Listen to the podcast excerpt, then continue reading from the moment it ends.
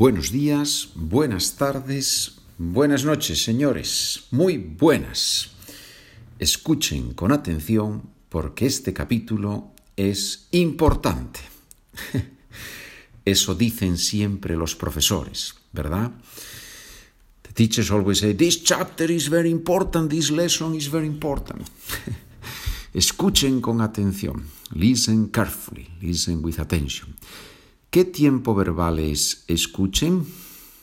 Escuchen es imperativo formal, command, formal command.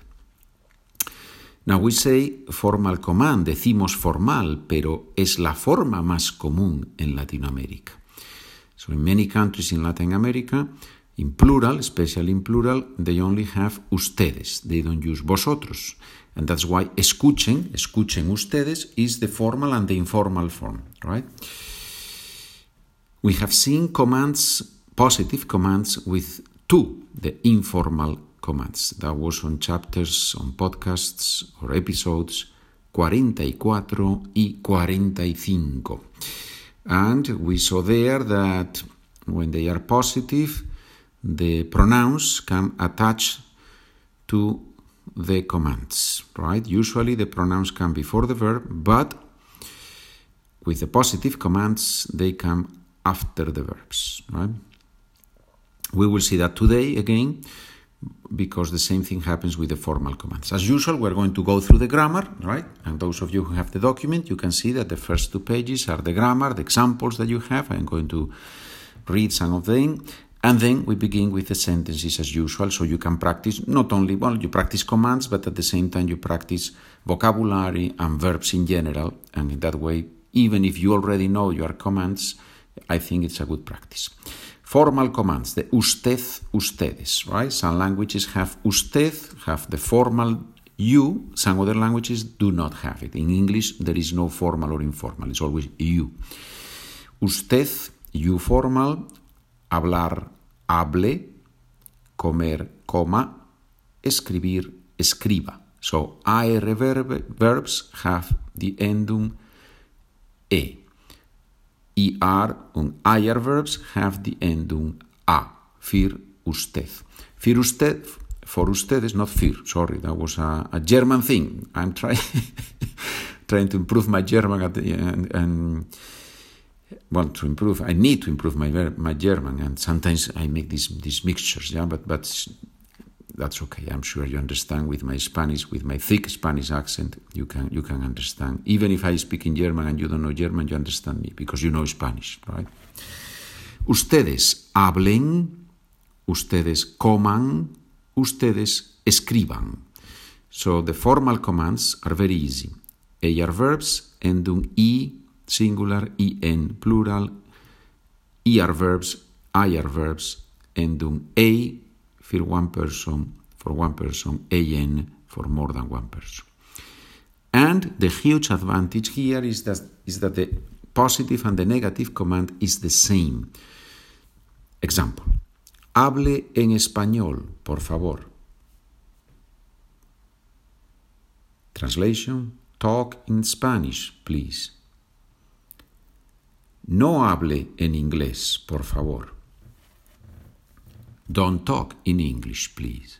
So, hable en español, no hable en inglés. The same word, the only difference obviously is that the no before the verb. Good. Let's see another example. No coman mucho.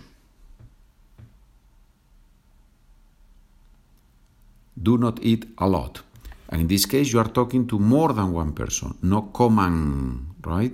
If it were only one person, you would say, you would have said, no coma mucho, right? Good. Imperative plus pronouns. Today, last night, I received an email from Katarina from St. Petersburg. and she was so nice that, that she sent me a picture of, of herself as a postcard and with the background of the city. Thank you very much, Katarina. I will reply to your email today. And she tells me that she strolls in the park, and while she strolls with the baby, she has a 10 year old, a 10 year, um, a 10 month old, sorry, baby. While she strolls with the baby, she hears the podcast. Wow, that's that's beautiful, right? You learn Spanish and at the same time the baby sleeps and you do some some sport or some walking in the park, right? Wonderful. Thank you. Thank you, Katarina, for the for the email. Positive commands. The pronouns are attached to the verb. Levántese, por favor.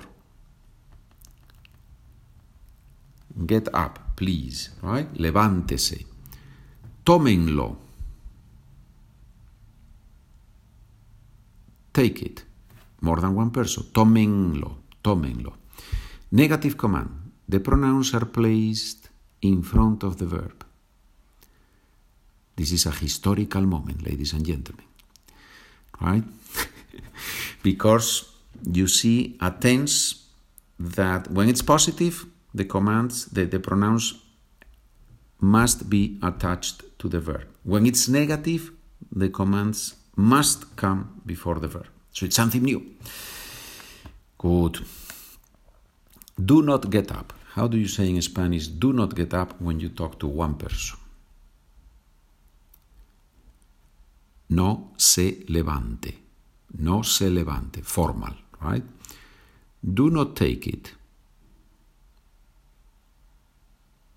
No lo tome. We assume that this it is masculine and singular, right? No lo tome. If the it were as a feminine thing, a feminine word, then we wouldn't say no lo tome, we would have said no la tome, right? Good. Bien, señores. Now, are there any regular commands in Spanish? There are, but fortunately for us or for you, verbs with the first person irregular in the present tense keep the same stem form in the command, in the formal command. Let's see a couple of examples and you will understand very easy what I just said. Verbo hacer o hacer, first person singular presence, yo hago. For the formal command, you keep the irregularity, the H, A, G, and then you add the ending. Hacer is an ER verb. For the command, you need the ending A. So, do your work means haga su trabajo. Haga. Another example. To sleep is dormir. Dormir is a stem changing verb. So, for the first person singular, you say yo duermo, right? I sleep. So this irregularity, the UE that you use in the first person singular, you use it in the command, in the formal command. So how do you say sleep a lot when you talk to one person? Sleep a lot. Duerma mucho. Otros verbos irregulares. Ir. Vaya. Here there is no rule, it's just irregular ir, vaya. Vaya usted, vayan ustedes. Ser, sea usted, sean ustedes. Saber, sepa usted, sepan ustedes. And then there are some other irregular verbs that is only, the sound is the same. The sound is not irregular, but the spelling is irregular. I give you only one example, and those of you who have the document, you see all of them there. Tocar, to touch, right, or to play an instrument. The first person singular, yo toco, so it's regular. The command, toque, regular.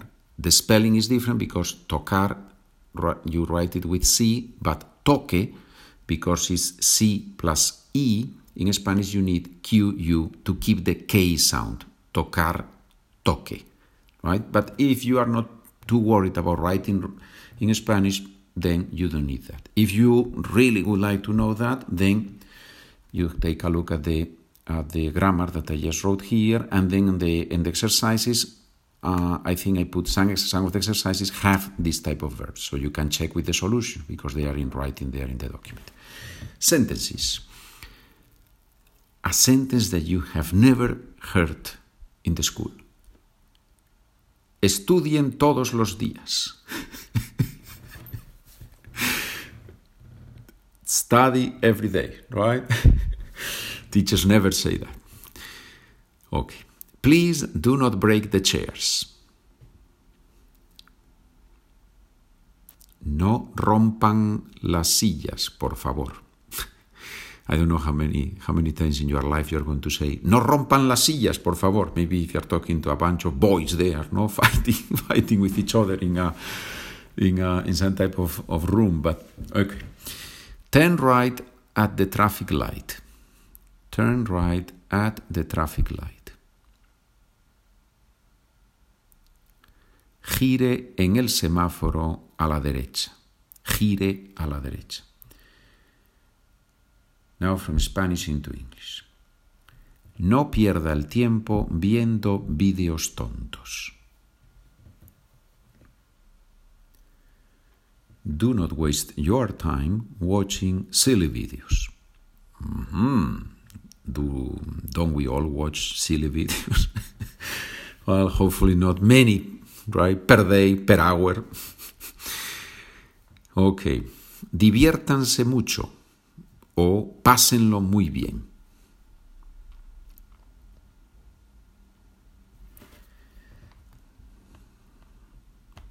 Have a lot of fun or have a great time, right? Both are acceptable. Divertirse, pasarlo bien, right? Very good, very good, very good. Venga, from, from Spanish into English. No se acuesten muy tarde. Mañana trabajamos.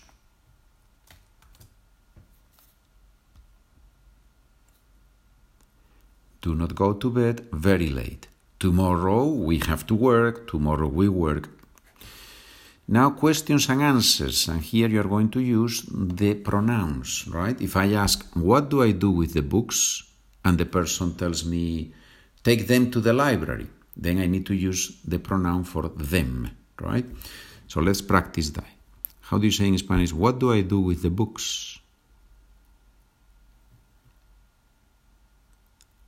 ¿Qué hago con los libros? And then the person says, take them to the library. Llévalos a la biblioteca oh, I said llévalos, that's the informal command, right? So, and we're practicing here the formal command. So I wouldn't say llévalos, son, but llévelos, llévelos a la biblioteca. Llevar, formal command, e, i, en Spanish, e, llévelos a la biblioteca. Careful, library, biblioteca. It's a false friend because librería, library, is not librería in Spanish. Librería in Spanish is a bookshop right? But you know that, you already know that. ¿Dónde pongo las revistas? Where do I put the magazines? And the other person says, put them on the bookshelf.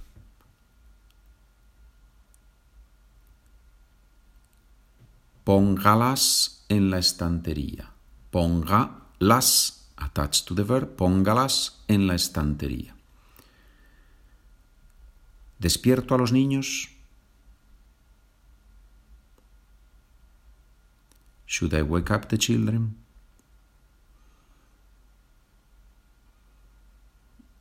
No, because if, if you do that, Katarina cannot continue learning Spanish. okay, another possible answer. Do not wake them up, let them sleep more. Do not wake them up. No, no los despierte. No, no los despierte. Let them sleep more. How do you say in Spanish? Let them sleep more. Que duerman más. We put this que, that they sleep more. May they sleep more. Que duerman más. And that is used a lot in Spanish. Que duerman más. Let them sleep more. May they sleep more. ¿Envío las flores a la directora?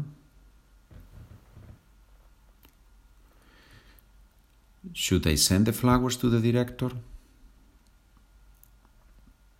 Yes, send them to her.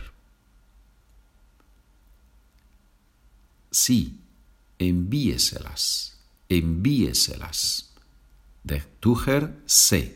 De them, the flowers, las. Sí, envíeselas. And if it is negative, no, do not send them to her.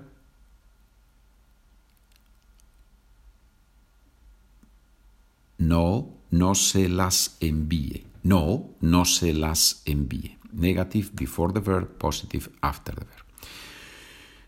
And now, those of you who have your document, if you don't have it, send me an email, charlaconpedro at gmail.com.